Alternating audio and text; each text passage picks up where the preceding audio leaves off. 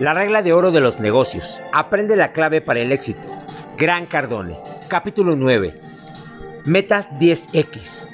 Creo que una de las principales razones por la que la gente no, persigue sus metas y falla en obtenerlas es que no las establecen a la altura suficiente.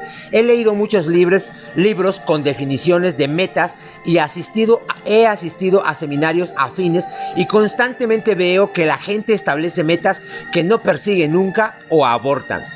Con frecuencia y regularidad nos advierten en contra de establecer metas demasiado altas. La realidad es que si empiezas por lo pequeño, seguirás siendo pequeño. El fracaso de la gente al pensar en grande usualmente significa que nunca actuaron con suficiente vigor o persistencia. Después de todo, ¿quién se emociona por las llamadas metas realistas?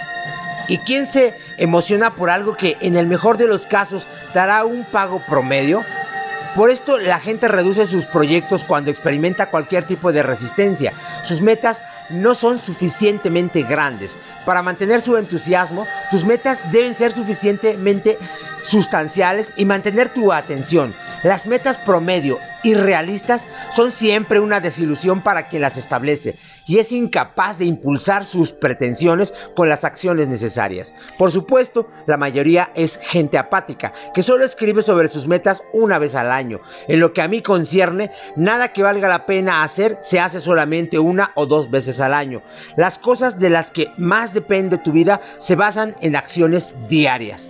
Por eso siempre me aseguro de hacer dos cosas. Uno, escribo mis metas cada día. Y dos, elijo objetivos fuera de mi alcance. Esto me permite acceder a todo mi potencial que uso para impulsar mis, mis actos cada día. Algunas personas sugieren que el establecimiento de metas improbables hace que una persona se desilusione y pierda el interés. Pero si tus metas son tan pequeñas que ni siquiera necesitas reconsiderarlas a diario, entonces perderás interés.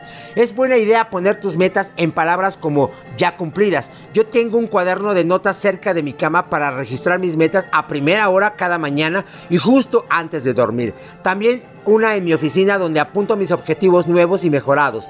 Los siguientes son ejemplos de algunas metas en las que trabajo y de mi manera de escribirlas. Fíjate que las redacto como ya cumplidas. Soy dueño de más de 5 mil departamentos que me dan más de 12% de flujo de caja positivo. Tengo una salud y una condición física perfectas. Mi valor total supera los 100 millones de dólares. Mi ingreso es superior al millón de dólares mensuales. He escrito y publicado dos o más libros de gran venta. Mi matrimonio está vivo y saludable, siendo un modelo positivo para otros. Estoy más enamorado de mi esposa cada día. Tengo dos niños hermosos y saludables. No tengo deudas, excepto las pagadas por otros. Soy dueño de una hermosa casa frente al mar sin adeudo. Soy dueño de un rancho en Colorado con vistas formidables a las montañas y caballos, lo que es mi escenario ideal. Tengo empresas que controlo a distancia y personas grandiosas que trabajan para mí. Mis hijos son amigos de la gente más poderosa del planeta. Estoy provocando una diferencia positiva en mi comunidad y en la política. Sigo creando programas únicos que la gente quiere y mejoran su calidad de vida. Tengo energía e interés infinitos para, para y por mi carrera. Tengo un programa de televisión exitoso que lleva cinco temporadas al aire. Soy uno de los mayores donadores de mi iglesia. Ten en mente que son algunas de mis metas y solo las utilizo para darte un ejemplo de cómo redactarlas. También que se trata de cosas que debo lograr no ya logradas.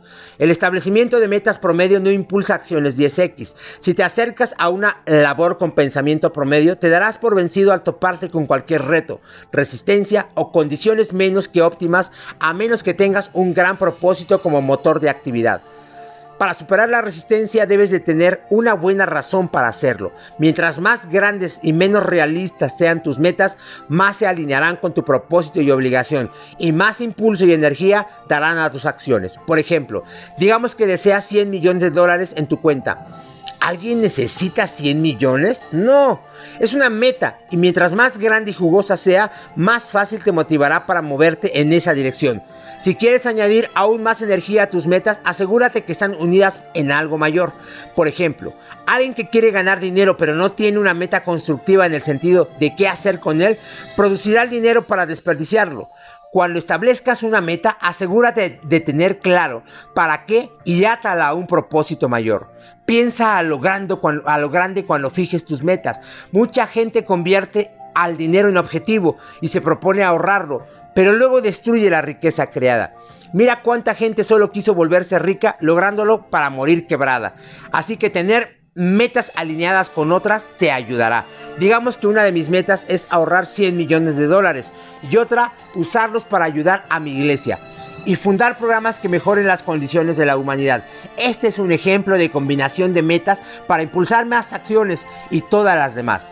Uno de los, de los primeros trabajos que tuve fue en McDonald's. Lo odié y no porque se tratara de McDonald's, sino porque no estaba alineado con mis metas y propósitos. El tipo que trabajaba junto a mí amaba su trabajo porque se alineaba con sus metas y propósitos. Yo era el tipo que ganaba 7 dólares por hora y deseaba tener algo de dinero para gastar. Y él era el tipo que ganaba lo mismo, pero deseaba aprender sobre el negocio para abrir después 100 franquicias. Él no entendía por qué no me emocionaba como él. Fui despedido y él continuó hasta ser dueño de sus franquicias. Tus metas están ahí para impulsar las acciones que debes poner en marcha. Así que procura que las metas sean grandes. Revísalas con regularidad y vincúlalas con propósitos mayores. Pregúntate si las metas igualan tu potencial. La mayoría admitirá que sus metas están muy por debajo de su potencial porque la mayor parte del mundo ha sido convencida, persuadida e incluso educada para establecer metas pequeñas, asequibles y realistas.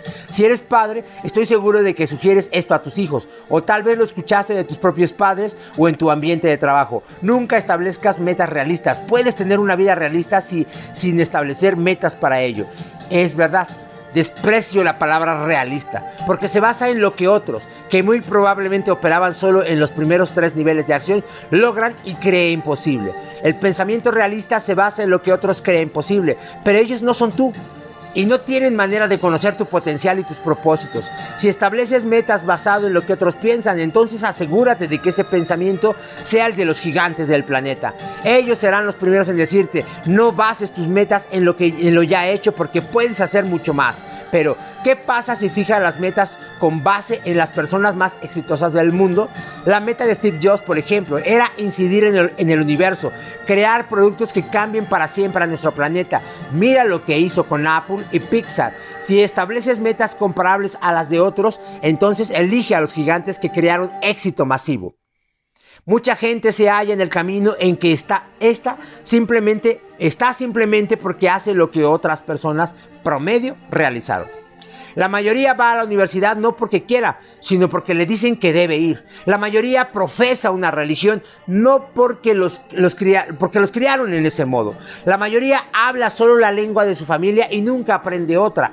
La mayoría estamos influidos por decisiones de padres, maestros y amigos. Por tanto, esas decisiones nos limitan. Apuesto que si preguntas a tus cinco asociados más cercanos sobre sus metas, identificarías algunas tuyas. Tú y tus metas son manipulados por tu entorno. Nunca diré a otra persona cuáles deben ser sus metas. Sin embargo, aconsejaría que cuando las establezcas tomes en cuenta que fuiste educado con restricciones. No olvides esto para no subestimar las posibilidades. Luego toma en cuenta lo siguiente. 1. Establece metas solo para ti. 2. Cualquier cosa es posible. 3. Tienes mucho más potencial del que crees. 4. El éxito es tu deber, obligación y responsabilidad. 5. No hay escasez de éxito. 6. Sin importar la talla de la meta requerirá trabajo. Una vez revisados estos conceptos, siéntate y escribe tus metas. Y luego estarás dispuesto a reescribirlas cada día hasta lograrlas. Si subestimas tu potencial será imposible establecer metas apropiadas. Imponte metas pequeñas y no crearás acción masiva. Sé que el concepto de la regla 10X no es para todos.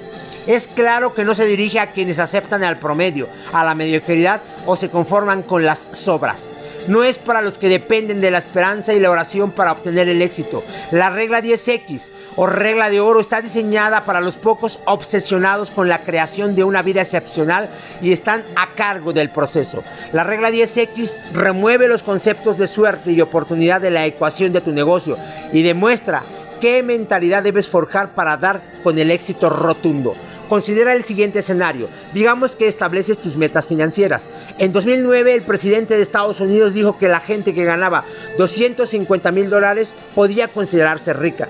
De acuerdo con la tendencia actual, tus impuestos serían de por lo menos 100 mil dólares, dejándote 150 mil dólares después de pagar dos autos, la hipoteca, los impuestos sobre la propiedad, la comida, el vestido y la escuela de tus hijos, quizá te queden unos 20 mil dólares. Si ahorras ese dinero durante los siguientes 20 años, terminarás con unos 400 mil dólares, asumiendo que nada sale mal. Ahora toma en cuenta que tus padres, posiblemente los dos y ambos suegros, quizá no planearon su retiro de modo apropiado. Sobrevivirán a sus ahorros unos 15 años y dependerán de ti. Si esto sucede, muy pronto te darás cuenta y de demasiado tarde de que subestimaste tus metas financieras y gastarás más esfuerzo administrando lo creado que el empleado para acumularlo. Y recuerda, además de cuidar de tus padres, debes de financiar tus propios años de retiro. Además, este escenario no toma en cuenta ningún incremento al costo de la vida, ninguna noticia negativa, emergencias, ni sucesos mayores, ni pandemias. Añade añade a la mezcla un poco de lo sucedido en los últimos dos años y verás que el 90% de la población ha subestimado las metas y objetivos necesarios para financiar sus estilos de vida y también sus propósitos vitales. El pensamiento pequeño ha sido y siempre será castigado de una u otra manera. Vivimos en un planeta cuya creencia primaria es subestimarlo todo. las mejores escuelas de negocios citan a, los, a la subcapitalización como una de las principales razones para el fracaso de las empresas.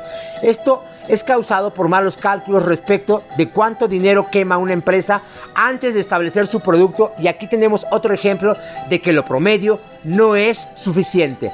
El mayor arrepentimiento de mi vida no es haber trabajado como un burro y lo hice, sino aparentemente de objetivos 10 veces mayores a los que originalmente pensé. ¿Por qué?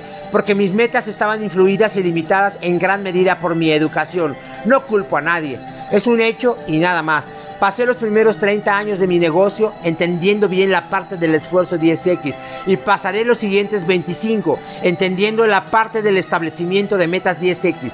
Así que te recomiendo lo siguiente. Número 1. Establece metas 10X. Número 2. Coordínalas con otros propósitos. Y número 3.